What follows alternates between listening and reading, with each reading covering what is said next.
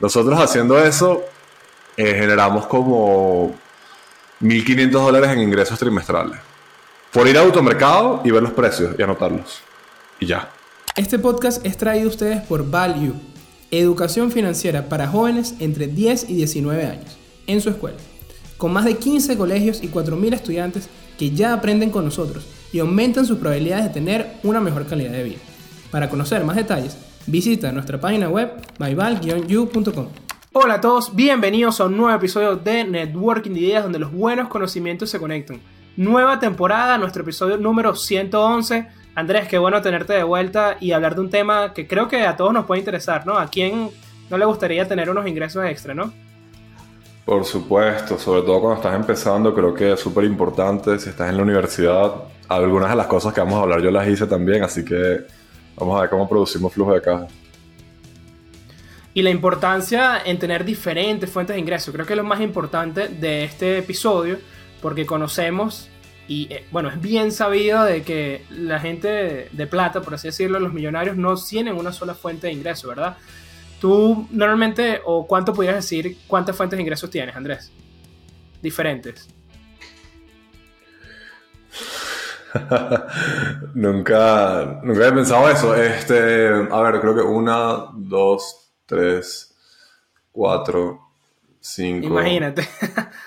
como, unas seis o siete, diría Más o menos, no todas estables, obviamente. tampoco es que soy millonario, pero, pero sí. Claro, no todas son estables. Hay unas que. Sí, sí, no todas son estables, pues, pero sí. Buenísimo. Yo tengo al menos tres, de tres a cuatro. La cuatro es la más variable pero es esa importancia de no depender de una sola fuente de ingresos porque sabemos que vivimos en tiempos dinámicos, ¿no? Y entonces depender de una sola cosa nos quita posibilidades y obviamente nos dificulta ese camino hacia la libertad financiera.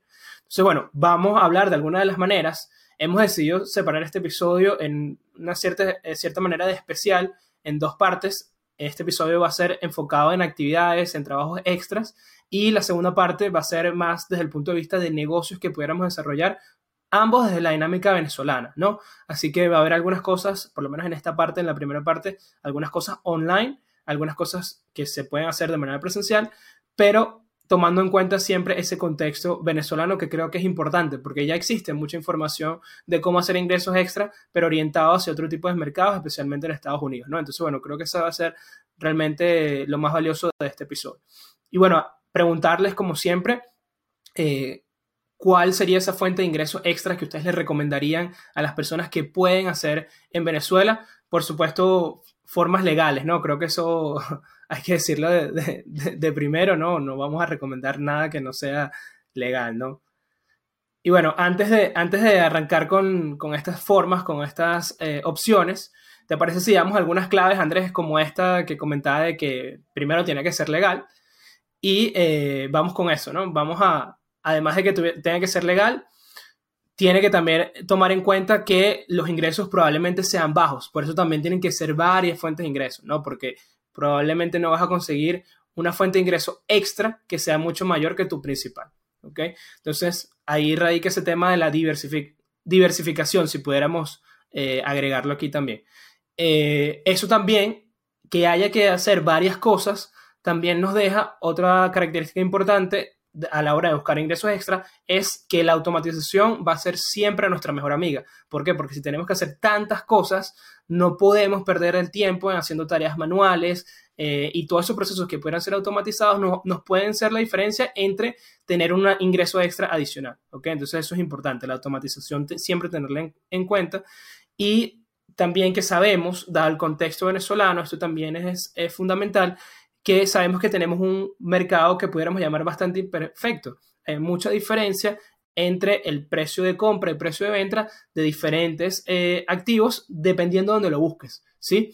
No solamente estoy hablando de activos o, productos muy, o productos, por así decirlo, eh, sencillos que pudieras comprar en el supermercado, pero cuando ya vamos a otro tipo de activos de mayor, eh, de mayor requerimiento de capital, como puede ser vehículos, sí hay esas diferencias enormes eh, entre compradores y vendedores de diferentes lugares. No sé si lo, has visto, Andrés, de que alguien puede estar vendiendo el mismo carro con las mismas condiciones a la mitad del precio que otra persona. Todo el tiempo.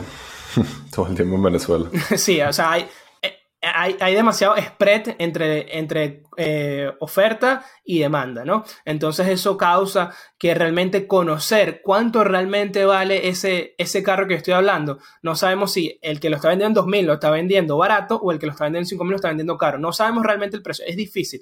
Claro, obviamente con este pequeño auge que hemos tenido en los últimos, eh, este último año, eh, de cierta manera ha habido más liquidez y ha habido más oferta y ha disminuido un poco este tema de, del balance del mercado, pero sigue, sigue existiendo enormemente, inclusive a nivel de productos súper sencillos, ¿no? Productos de primera necesidad, o sea, dependiendo del supermercado que lo compres, y no estoy hablando de supermercados que, bueno, obviamente sabes que son más caros que otros, sino que simplemente porque tienen unos productos más baratos, pero otros productos más caros. Eh, es una cosa bastante extraña, pero esto también puede ser una ventaja si eh, nosotros conocemos un determinado sector, podemos especializarnos en algo, precisamente este ejemplo de los carros, y podemos conocer a ciencia cierta quién tiene la razón, el de 2000 o el de 5000. Entonces ahí tenemos la ventaja, ¿no? Bueno, Andrés, vamos con las ideas. Mira, la primera, dar clases particulares es algo que yo hice por muchísimos años, en mis últimos años de, del, del colegio y mis primeros años en la universidad creo que es algo donde el, ingreso por hora es bastante bueno, normalmente en cualquier país. Y yo diría que especialmente cuando estamos hablando de nichos, ¿no? Como por ejemplo eh, esas materias que son muy difíciles en la universidad o en el colegio, que es algo muy específico. Y también nichos cuando digo, bueno, es como por ejemplo esos colegios de clase media, sobre todo clase alta, en cualquier país, pero en este caso en Venezuela, siempre hay chamos que necesitan apoyo y los papás están dispuestos a pagar. ¿Por qué? Porque acuérdense que los chamos, el tipo de atención que demandan, sobre todo cuando estamos hablando de un contexto educativo y sobre todo cuando estamos hablando de matemáticas o, idiomas, es mucho mayor de lo que le pueden ofrecer los papás. Entonces los papás van a estar dispuestos a pagar bastante para solucionar ese pain, ese dolor. Eh, y es algo que yo lo hice hace 10 años y hoy en día conozco gente que hace 600 dólares al mes dando clases particulares a Champ con medio tiempo, ¿sabes? Entonces, eh, nada, súper rentable. Yo lo que he visto, eh, cuando en, este contexto, he visto más o menos 10 dólares la hora, pero sé gente que cobra 25. Y no estamos hablando de enseñar japonés o, alemán, sino simplemente enseñar tal vez inglés o, o matemáticas o sentarte con un chamo eh, ayudarlo y, pagan eso los papás. Entonces creo que es un súper súper buen mercado. Creo que no es tan escalable.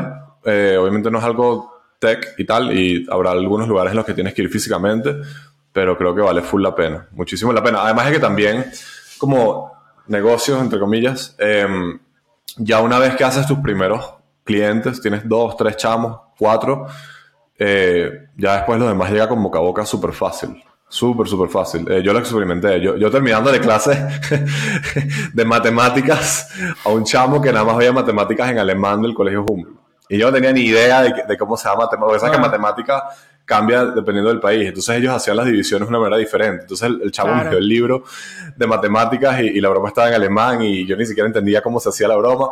Obviamente después lo entendí. Pero, y eso llegó boca a boca, porque alguien le recomendó, imagínate, pasa esta anécdota, eh, me acuerdo que me escriben y me dicen, mira, necesito que le des clases en matemáticas al chamo. Entonces cuando me dicen que es del Humboldt, yo digo, ya va, ¿es la parte alemana o la parte...? No, es la parte alemana. Y yo le digo, pana, yo no sé nada de alemán. Tipo, nada, olvídate, no puedo. Chamo, yo lo que quiero es que tú vayas y te sientes con el chamo para hacer la tarea. Y yo, bueno, ¿cuánto más pagar? Dale, pues, plomo. O sea, entonces, y así, eso pasa muchísimo, muchísimo. No, no es de la tarea, sino siéntate con él a ayudarlo. Entonces, esa, ese apoyo a los chamos se paga muy bien en, los colegios clase media alta en Venezuela. Claro, y te volviste ahí, ese nicho, o sea, el profesor de extra de matemáticas del Humboldt, por un momento fuiste tú. Sí, al menos unas tres, cuatro semanas mientras volvía la profesora que sí sabía alemán, pues, pero es un ejemplo de como que del pain, del pain que tienen los papás con las clases extra de los chamos conseguir a alguien bueno. Entonces, bueno, si eres bueno, creo que puedes hacer buena plata. Tal cual. Claro, aquí el downside o los contras que requiere cierto conocimiento especializado y tiene que tener la habilidad de dar clases, porque hay mucha gente que tiene el conocimiento, pero no es buena dando clases, no es buena explicando, especialmente, no sé si lo has visto con la gente que es demasiado inteligente, que como para ellos se le hace tan fácil explicarlo se le complica porque da por sentado de que tú lo entiendes. Entonces, eso tomarlo en cuenta, pero vean los números, realmente es válido, o sea, lo que comentaba Andrés de que hay personas haciendo 600 dólares y claro, cobrando 25 la hora es muy factible hacerlo, pero inclusive si cobras 10 dólares la hora, yo lo último que pagué de clase de idioma fueron 10 dólares la hora hace poco, eh, estamos hablando de que, bueno, primero que nadie te va a pagar solo una hora, es raro, eh, por lo menos en mi caso idiomas mínimo necesitas dos horas por sesión y al menos cuatro horas a la semana, ¿no? Entonces nada más, eh, mi profesor conmigo nada más está haciendo 40 dólares y sé que tiene más alumnos, entonces saquen la cuenta, ¿no? O sea, nada más un solo cliente son 40 semanal, ¿ok? Entonces, bueno, nada más un solo cliente, estamos hablando de casi 200 dólares, uno solo. Y es raro que tengas uno solo, porque ya lo que comentaba Andrés, el boca a boca es muy importante en este tipo de servicios porque hay un tema de confianza, hay un tema de que tienes probablemente que ir a la casa de la persona, o sea, eh, se van rompiendo ciertas barreras que, fácil, que te dan también eh, ventaja competitiva. Pues. Entonces, bueno, si tienen el tiempo, si tienen ese conocimiento especializado y además, otro beneficio es que dar clases también te enseña, si es algo que tú quieres seguir especializándote, te va a ayudar muchísimo a mejorar. Si tú quieres mejorar un idioma, dar clases de él, vas a aprender muchísimo. Gracias. Bueno, vamos con la número dos, que va muy ligada a lo que comentaba eh, en el inicio, de especializar, especializarte, disculpa, en la compra y venta de un determinado producto. Eh, sé que has visto y es, común, eh, no sé, Andrés, si lo has visto recientemente, esos toderos, no digo que sea algo malo, pero eh, toderos me refiero de que venden absolutamente todo, ¿no? Desde productos de primera necesidad hasta casas, carros, bueno, eso, eso requiere mucho tiempo, eh, requiere mucho mayor conocimiento de, de, de, cada uno de los mercados, ¿no? Tienes que tener una persona para cada uno de ellos, obviamente no estamos hablando de personas que tienen inventario, simplemente son los vendedores, pero igual tienes que tener conocer a cada una de estas personas de todas las cosas que estás vendiendo y probablemente tu conocimiento se vaya diluyendo. Pero como hablamos de aprovechar ese desbalance que hay en el mercado, si tienes un conocimiento especializado en algún producto, y vemos el ejemplo de los carros, puedes tener ventaja para eh, hacer un ingreso extra, simplemente eh, lo que llaman en inglés el flipping, es decir, compras y vendes, compras y vendes. Eh, claro, esto también, la contra principal es que, por lo menos en el caso de carros, necesitas un cierto capital inicial importante que, bueno, entiendo que eh, pudieras no tenerlo, ¿no? Pero hay veces que simplemente puede ser por comisión. Entonces ahí está esa ventaja también, ¿no? Obviamente si lo compras y luego lo vendes, el beneficio puede ser mayor, pero por comisión también, yo he escuchado más o menos de vendedores que ganan entre 2 al 3% del vehículo, lo cual está bastante bien. O sea, si estamos hablando de vehículos de, de 5 mil dólares, estamos hablando de más o menos 200 dólares que estarían haciendo por cada venta. Claro, no tienen muchas ventas, pero sigue siendo, o sea, 200, 300 dólares por, una actividad que te puede haber tomado horas, eh, me parece un beneficio bastante alto, ¿no? También está eh, esta variante que está teniendo mucho auge, ya tuvo durante los, desde 2018, empezó a crecer, inclusive antes empezó a crecer fuertemente en Estados Unidos y ahorita está empezando a llegar a Venezuela, ya sé de muchas personas que lo hacen, que es el dropshipping, que es eh, básicamente vender, ¿ok? Sin tú tener el inventario, es decir, tú ser el, puente, ¿ok? Y hacer, seguir esa metodología de cierta manera japonesa del just in time, de que, bueno, yo no tengo el inventario, pero yo soy tu punto de venta.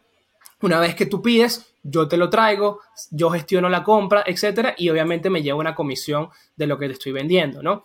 Eh, he visto de cierta manera preocupante cuando estaba investigando sobre este tema de que te dicen que, bueno, puedes iniciar dropshipping con 200 dólares, Andrés para que lo tengas en cuenta, porque esto te cubriría tu costo del dominio web, eh, el hosting, un diseño ahí básico de la página y algo de ads para, para hacer esa publicidad. No, bueno, no, creo que muchas ads, ¿no?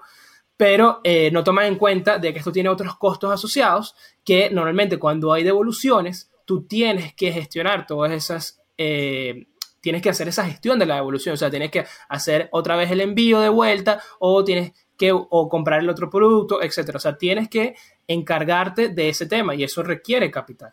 Entonces, bueno, no piensen que con 200 dólares nada más porque lo diga un video en YouTube van a poder iniciar eh, en, este, en este tipo de negocio. Pero bueno, eh, sí, sí, de cierta manera no requiere tanto tiempo y no requiere tanto capital como comprar el inventario entero, ¿no? Y bueno, Otra debilidad es que, bueno, al, no ser el dueño alimentario, obviamente eh, tienes unos márgenes más bajos y que eh, esta, esta falta de no tener efectivo, o sea, si entras con poco efectivo, eh, probablemente te deja fuera del negocio rápidamente, pero si pasa algún tema con las evoluciones o algún gasto, sorpresa que no tenías en cuenta y, decidiste empezar con poco capital, ahí, quedó, pues. Otra también es que va de la mano de, de, esta especialización o de la venta, es la de producir algún producto artesanal. En la temporada pasada hablamos de que no recomendábamos mucho estas inversiones o estos emprendimientos en restaurantes, ¿no, Andrés? Porque ya como que se estaba saturando. Bastante. Pero hay una manera de darle la vuelta y lo he visto, no, ojo, no lo inventé yo, no, no, no fue que yo empecé con esta idea, no, lo estoy viendo y me pareció bastante innovadora y sé de algunas eh, personas que están haciendo ciertos ingresos considerables, es aprovechar algún producto artesanal que sea de fácil eh, uso, o sea, de, fácil, que sea fácil para escalar, para hacer en, masa, sin tener las condiciones de una fábrica o empleados, lo que sea, para vender a estos emprendimientos. Por lo menos he visto, escucha esto, he visto gente que hace masa de pizza para los restaurantes, ya hecha para que ellos simplemente la pongan, la hagan y listo, y también puede ser para las personas. Así como he visto masa de galletas, masas de postres, etc. Y es un mercado que todavía eh, no se ha saturado tanto como el otro y tiene un menor riesgo, obviamente, porque el nivel de capital que requieres al inicio es mucho más bajo. Y si lo está viendo desde el punto de vista de simplemente ingresos extras, no de tu principal foco, eh, tiene una mayor ventaja. No, ese no lo, no había escuchado, de hecho. Em, pero sí, o sea, yo creo que es como todo, es como lo que hablabas antes. Si encuentras un nicho en el cual puedes desarrollar cierta ventaja competitiva, creo que puedes tener un ROI decente. O sea, un, retorno de la inversión bastante decente.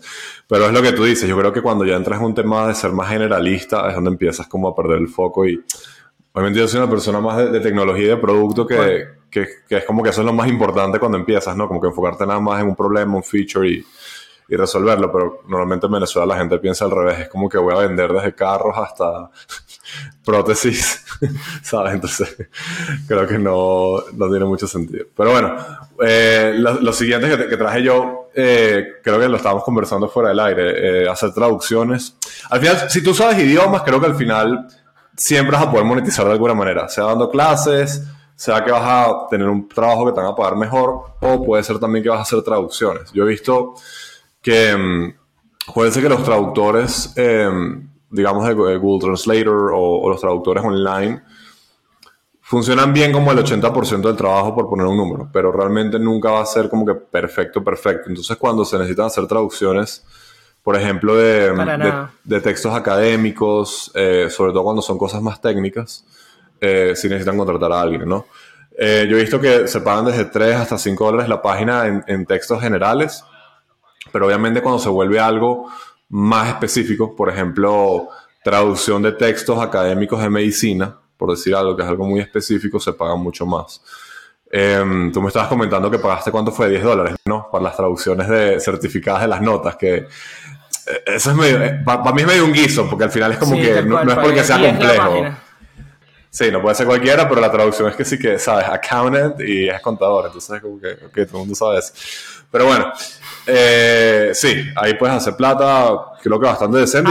administración, sí. management. Sí, y, puedes hacerlo medio tiempo y creo que, va bien y es algo relativamente fácil. De hecho, em, obviamente no es algo tan escalable y es algo que cansa más. Creo que las clases son mucho más escalables, pero de hecho, por ejemplo, en, en la delegación de Modelo de Naciones Unidas que yo estuve, yo no lo hice, pero eh, si, una de las fuentes de ingresos eran hacer eh, traducciones. Y otra, ahorita que estoy mencionando eso, que no puse, no puse acá en el guion, pero te lo voy a comentar, mira qué buena esta. Fíjate esto, tú sabes cuando, por ejemplo, estás, yo, a mí me ha pasado mucho, ¿no? Em, por ejemplo, quiero investigar cómo es, cómo es el mercado de educación online en Latinoamérica, algo súper específico. Luego te pones a buscar la data, no, no hay mucha data, ¿no? Entonces hay empresas que se dedican a hacer eh, research de esto, ¿no? Entonces, nada, tú apenas te metes en una de estas páginas, te empiezan a llegar eh, correos y que, mira, vimos que te interesó esto, ¿quieres comprar el reporte? Pana, el reporte cuesta como 2.500 dólares, no estoy exagerando. 2.000, 5.000 dólares, ¿no? Mm. Claro, para uno es plata, pero si eres cursera, es nada. Entonces, estas empresas que hacen research, que son internacionales, no tienen muchas veces gente en el campo, o sea, boots on the ground, que pueda conseguir esta información. O sea, imagínate esto, tú eres una empresa que hace investigación en Canadá. ¿Cómo sabes tú cuál es el precio de la harina pan en, en, en estado Sucre, en Venezuela? Bueno, yo te digo cómo. Ellos le pagan a la gente que está en Venezuela, a gente que está en Venezuela freelance, para que vaya a los automercados a buscar los precios. Y por eso pagan una pagan burda de plata, déjame decirte. Nosotros haciendo eso eh, generamos como 1.500 dólares en ingresos trimestrales. Por ir a automercado y ver los precios y anotarlos. Y ya. Entonces, no es algo muy, muy mainstream, no es algo muy conocido pero es algo que si por suerte lo consigues, puedes hacer bastante plata, súper fácil, y si lo haces bien, te vas a seguir contratando. Entonces, bueno, no sé si todavía lo, hace la delegación de la central, pero donde yo estaba, pero, pero nosotros lo hicimos y hizo, hizo buena plata. Pero bueno, eso fue un paréntesis para que lo tengas ahí de cosas que hacen plata que yo no sabía. este, y la, bueno. Sí, no, está buenísimo. Yo, yo todavía, lo, si lo pudiera hacer, lo haría, pero no, no era mi contacto. eh, y las últimas son, las últimas que yo traje son, eh, va más o menos por la misma línea, freelance, pero freelance como una manera un poco más estructurada y seria, que es a través de estas plataformas online que son Fiverr y Upwork. Y ahí es lo que tú decías, hay un buen arbitraje, porque es lo mismo, ¿no? Es como lo, Sabes que la gente dice como que, bueno, el trabajo remoto y tal, consigues una empresa en Estados Unidos que te pague y vives en México, vives en Venezuela y haces plata, ok. Obviamente, pero eso no es tan fácil. Eh, pero haciéndolo freelance es mucho más sencillo. Y la gente cuando piensa en freelance piensa normalmente en diseño, eh, ¿sabes? Este, animaciones. Pero realmente el freelance da para todo. Tú sabes hacer algo bien, lo puedes hacer en freelance y te van a pagar por ello. Por ejemplo, en finanzas, yo me he metido a ver. Eh, en Fiverr o en, o en Upwork, esto hemos hablado en el episodio de Fiverr, eh, por ejemplo, por hacer una proyección de, flujo de caja te pagan. Y no te pagan mal. Por hacer un estudio de mercado de un negocio y que te pasen los números y tú des la opinión, te pagan. Por hacer estudio de acciones en la, bolsa también te pagan. Cosa que pones tu disclosure de que no eres financial advisor. También. Te pagan. O sea, te pagan por todo, por hacer un presupuesto. Hay miles de opciones, ¿no? Entonces, si tú logras posicionarte bien ahí, yo creo que puedes hacer buena plata trabajando medio tiempo y no tiene que ser nada del otro mundo, simplemente explotar un skill que ya tiene. Y hacer lo que llaman Virtual Assistant también está muy de moda en Venezuela ahorita. No sé si lo has visto.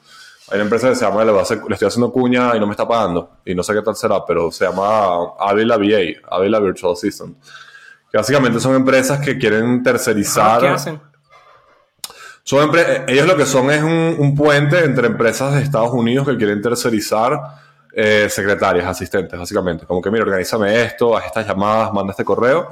y le pagan a alguien medio tiempo en Venezuela y lo hace y, pagan bien, obviamente, porque tienes el spread de que, ¿sabes? Te contrata alguien en Miami y sale más barato contratar a alguien en Venezuela. Y todos contentos, pues. Entonces, bueno, esas son algunas oportunidades que, que, yo he visto que gente joven sin mucha experiencia está sacando plata. Sí, estamos hablando que mínimo ahí probablemente puedes hacer entre 400 para arriba. Entonces, si lo consideras ingreso extra, me parece que está bastante bien. Tal cual, tal cual. ¿Y la última? ¿Cuál es la última, Ramón? Hay una... Bueno, hay, una recomendación que yo iba a dar, bueno, no recomendación porque no lo he usado, pero la que estuve investigando cuando me comentabas el tema de las traducciones, hay una que se llama Transcribe Me, que es algo así como entre 20 a 25 dólares eh, por documento. Lo que no he visto es el, el como que el, el length del documento, pero ellos dicen que más o menos te toma dos a tres horas. Entonces, bueno, más o menos llegamos otra vez a ese 10 dólares la hora que, vimos con clases, ¿no? Eh, claro, transcribir tienes la ventaja que nunca va a ser eh, presencial, ¿no? Va a ser desde tu casa, desde la comodidad, de repente dar clases tienes que ir para allá, el gasto de la gasolina, etc. Eh, entonces, bueno, 10 dólares la hora limpios, o sea, sin gastos, me parece que estaba bastante bueno. Obviamente, súper bueno, en Venezuela, súper bueno. sin gastos, o sea, bueno, vamos, vamos, con la, vamos con la última, ¿no? Que obviamente en este podcast nos podíamos dejar de hablar de, del trading como una vía viable, que la consideramos para generar ingresos extras.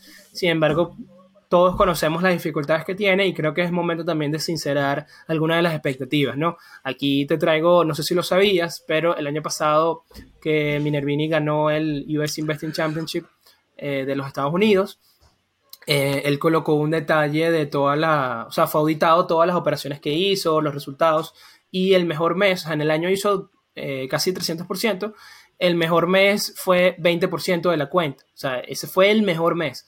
Entonces, y eso es una persona que tiene 40 años haciendo trading y fuera de serie tiene información eh, que nosotros no manejamos, o sea, tiene más contactos, etcétera. E hizo 20% al mes, es como que su, su techo. Entonces hay que poner en contexto qué es lo que pudiéramos estar esperando, ¿no? Si tenemos una cuenta de mil dólares, ya sabemos que si hicimos 200 es demasiado, durante un mes es demasiado bien, por lo menos si estamos hablando de, de acción, ¿no? Tema cripto, no manejo estadísticas, eh, no manejo, no tengo ni siquiera referentes eh, que yo pueda decir así como Minervini, el contraparte en cripto, lo siento, pero no, no, no, no manejo ese. ¿Tú conoces algún super trader famoso solamente en cripto? Que no sea una estafa Ponzi. Todavía no, pero a mí le va a dar beneficio de la duda porque tiene relativamente poco tiempo el mercado. Pero, pero bueno, sí. Exacto. O sea, así que haya compartido todos sus resultados así auditados, etcétera. Todavía no ha pasado. Obviamente damos el beneficio de la duda. Bueno, pero, pero Ojo, ahí deberías esperar un poquito más. Pero no, sé decirte cuánto más, porque sabemos la volatilidad es más alta.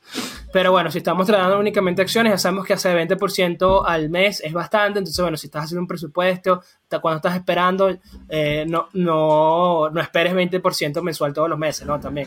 Obviamente tienes el efecto del, del interés compuesto que te hace esa importancia de que, bueno, hiciste 20% al mes, pero los demás, los demás 10 eh, meses del año hiciste 6, 7% y al final del año hiciste el 300%, ¿no? Pero eso es super performance, eso es, eso está al alcance del 1% de las personas que hacen trading, entonces, bueno, no esperes tener esos resultados que suelen ser los que se venden, ¿no? Eh, yo diría que si, eh, lo estábamos hablando, ¿no? Si una cuenta de 1000 logras hacer entre 20, 30 mensual, yo creo que está bastante bien. Sí, sí, obviamente, obviamente. Y mm, quería decirte también que, bueno, para ir cerrando ya, tal vez esto va para una parte muy pequeña de la población venezolana y muy pequeña de la gente que nos escucha, pero tal vez para la gente que tiene más, más trayectoria, eh, que es lo que, lo que yo hago, no porque tenga más trayectoria, sino porque, bueno, tengo, tengo, afortunadamente tengo los recursos, pero cuando ya la cuenta llega a cierto nivel y, y, puedes hacer eh, trading con opciones short, o sea, irte en corto en la volatilidad más que todo o, traer opciones, spreads y cosas un poco más complejas que hablamos en el, en el episodio de la temporada pasada. Creo que para, para un ingreso, pas, no quiero decir pasivo, pero un ingreso que no tienes que estar todo el tiempo metido, eh, con alta probabilidad de ingreso, eh, es bueno. No te vas a hacer millonario, pero claro, ya cuando la cuenta llega a cierto nivel, claro. sí puedes hacer tus buenos 150, 200, 400, 500 a la semana y, y no no estás todo el día con, una estrategia muy pasiva. O sea, no, no. Sí. Sí, sí, o sea, haces el setup y, y, te olvidas y ya. Pues. Entonces creo que eso está, está bastante bueno. Desgraciadamente con, con cuentas pequeñas no puedes, pero, pero bueno, en algún momento las cuentas grandes siempre empezaron siendo cuentas pequeñas. Entonces, bueno, ahí lo tienen también. Bueno, no siempre.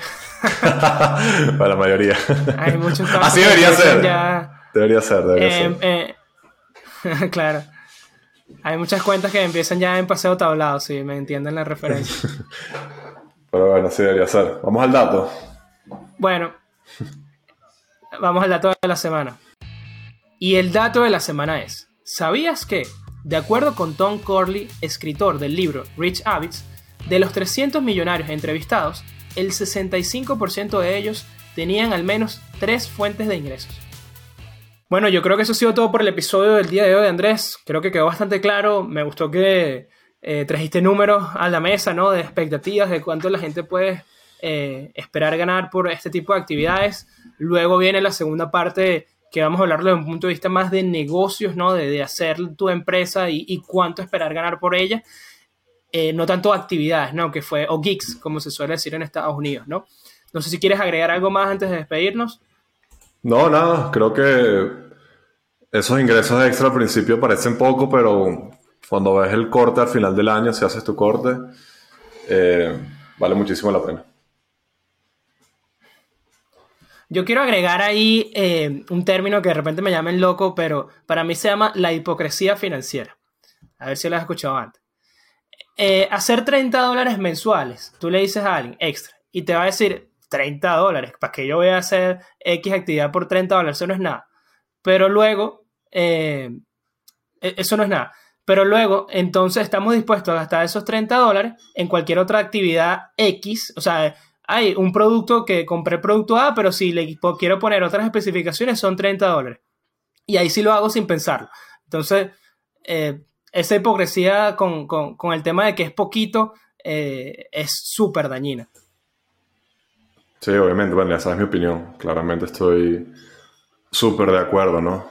Eh, obviamente a medida como que tus gastos van escalando, lo que tienes es que ir moviendo cuál es ese, ese número. Tal vez no serán 30, serán 50, serán 100, pero claro que hacen la diferencia. Bueno, por eso es que yo recomiendo este tema del trade con opciones, pues, porque me está ayudando, pues.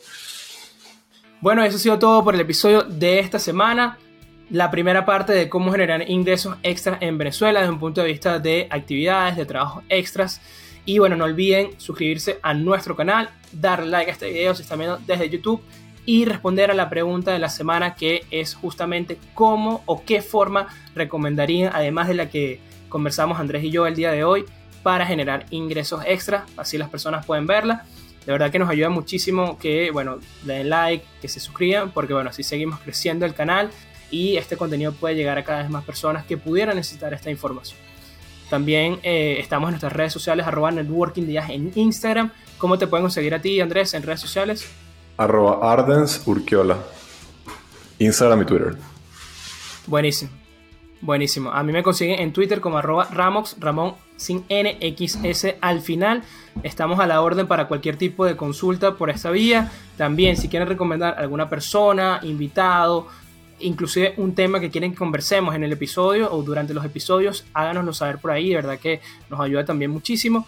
Eh, también pueden estar atentos a nuestra página web www.myval-you.com y bueno, de verdad que como cada semana y como cada inicio de temporada, darles gracias a todos ustedes que nos escuchen, que nos permiten hacer esto que nos encanta, ¿no? Y conversar sobre temas tan interesantes. Así que bueno, nos escuchamos la próxima semana. Chao Andrés. Chao.